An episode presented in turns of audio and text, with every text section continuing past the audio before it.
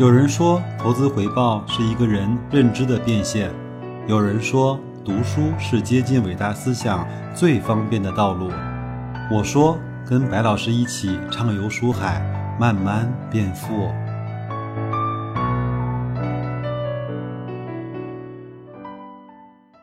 各位书友，大家好啊！我们今天继续来分享这本刘成写的《投资要义》这本书啊。上一周呢，我们讲到了。在某一个特定的类别内部分散化的配置，就是说，我们不能够只买一家公司的股票，要在股票这个市场上要多配置一些低估值的，并且分散投资。这期节目呢，跟大家聊一聊如何在不同类型的资产之间进行配置，以及为什么必须这么做。我们来首先看一看资产的类别啊，性质啊。从本质上来说啊，资产呢可以分为股权类的资产和债权类的资产，也就是我们平时所说的股和债啊。这两类资产呢所包含的内容是极其丰富的，如股票啊、股票基金啊、分级基金的 B 类啊、房产啊。都属于股权型的资产。在当下呢，我们更多讲的投资，特别是个人投资者呢，其实包含的更多的是股权类的投资，包括去定投啊、买股票啊、ETF 啊这种啊，做股指期货啊，都是股权类的资产。呃，那还有呢，像债券啊、债券类的基金、分级 A 货币基金等等呢，都是属于债权类的资产。那我要问一个小问题啊，那人民币包括货币本身啊，它是一种什么类别的资产呢？想想看。其实啊，货币本身也是一种债权类的资产。从资产的属性上来说呢，股权类的资产怕深度下跌，债权类的资产呢怕恶性通胀。股权类资产呢怕深度下跌，这个比较容易理解啊。二零零八年 A 股市场中出现了超过百分之七十的深度下跌。如果我们在那个时候呢进行了一些股权类的配置，那我们就会很惨，就是意味着我们在六幺二四的时候去做了接盘侠啊。债券类的资产呢，怕恶性通胀，这个概念呢，对很多人来说是模糊的，因为很多人可能没有经历过这种巨幅的通胀。在白老师小的时候呢，应该是在八几年的时候，是经历过一次我们国内比较有名的这种价格和通胀爆发的时期。当时，如果你知道一点经济历史的话，我们希望价格冲关啊，但是呢。就爆发了严重的货币通胀和抢购之风。事实上呢，债权类资产呢，面对恶性通胀的情景，要比股权类资产面对深度下跌要恐怖得多。只需要一次恶性的通货膨胀，就可以将所有的债权类资产彻底的洗光。道理很简单，我打个比方，如果从明天开始，政府呢宣布货币啊贬值一百倍，那么它呢就真会贬值一百倍。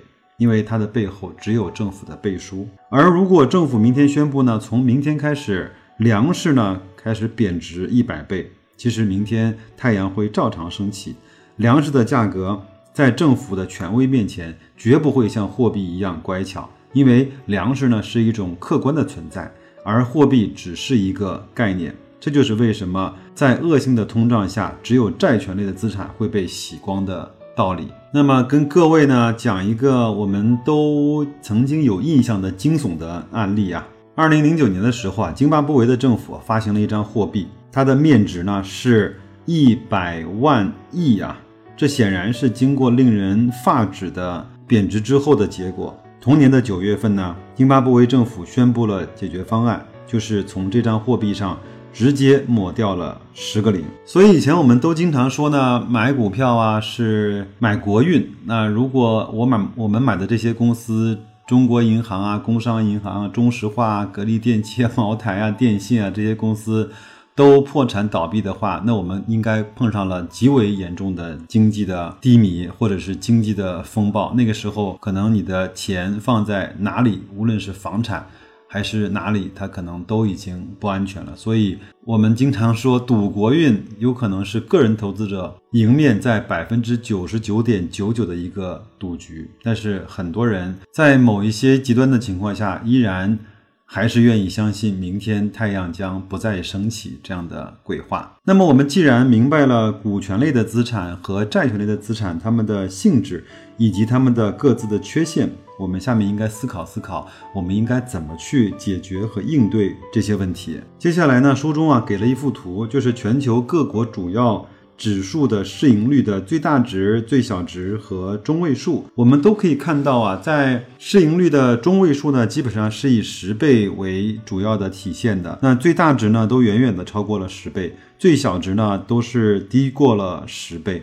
那么也就是说，我们只要在股票市场整体的市盈率低于十倍的时候，分散的买入一篮子的股票，那就是入一些 ETF 的基金啊，或者买入一些指数啊，那么赚钱呢是迟早的事情。然后我们再仔细的看这张图呢，我们发现。在 P/E 就是市盈率最小的部分，你会发现几个非常惊悚的数据。韩国的股市的 P/E 呢，曾经最小值达到过四点一倍，是全国的股票啊，平均市盈率在四点一倍啊。德国的股市呢，P/E 呢最小值达到过二点二倍。试想一下，如果你在十倍的市盈率进入这两个市场的话，那后续要承担多么巨大的跌幅？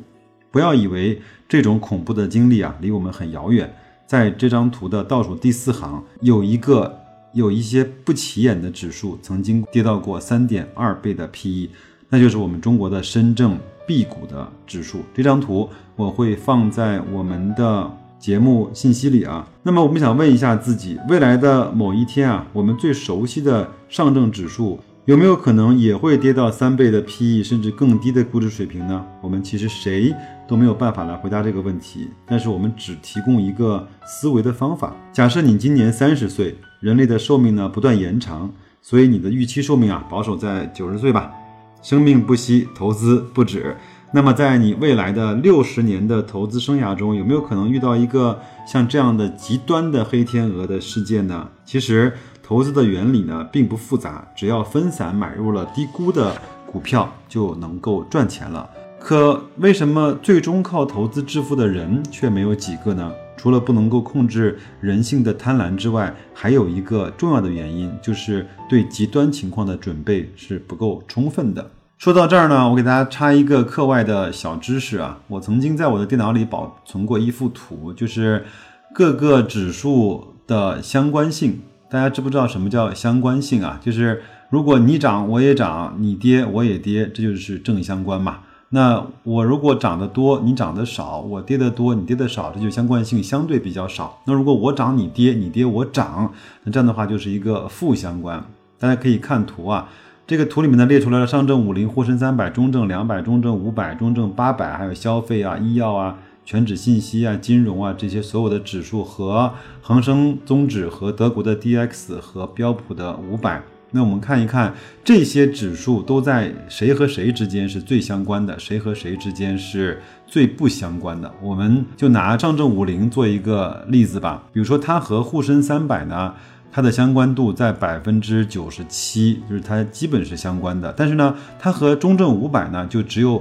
百分之六十的部分是相关的，那它和标普的五百就只有百分之十四点六是相关的。那所以说它的相关性越低呢，你同时配置这两只股票，那它就不会出现同涨同跌的这样的一个方式。这样的话就可以帮你规避了很多这种在某一个单一市场的黑天鹅的事件。这个我们可以去看一下。